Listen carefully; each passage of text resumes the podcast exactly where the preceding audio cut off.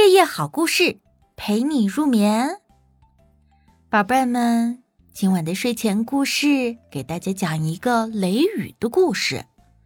在梅雨时节呀，森林里的动物们终于盼到了一个阳光明媚的大晴天。小猴子忙着多采些松果和核桃，以便度过这个漫长的雨季。小白兔也忙着在森林里跳来跳去。采摘美丽的小蘑菇，突然黑压压的，一大片乌云飘了过来，非常可怕。不一会儿呀，天上就传来了轰隆隆的雷声，豆大的雨点就砸了下来。小白兔急忙的举起美丽的蘑菇伞，小猴忙找来一片宽大的芭蕉叶。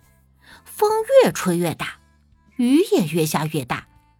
小白兔的蘑菇伞漏雨了，小猴子的芭蕉叶也被风吹跑了。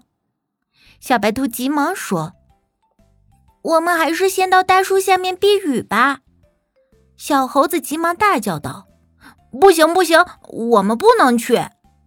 小白兔用惊奇的眼神看着小猴：“为什么不能到大树下面避雨呢？”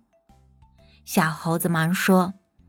我妈妈说了，打雷的时候能够产生电，会把动物电伤或者电死。正说着，突然天空响起了一声惊天动地的雷声，大树啊被雷电劈中，劈下了一个大树枝，他们都惊呆了。小白兔直夸小猴子：“ 你懂的事情可真多，幸好我们没有去树下。”不然我们也会被雷电劈到的，宝贝们，你学到了吗？下雨的时候可千万千万不要去大树下面哟。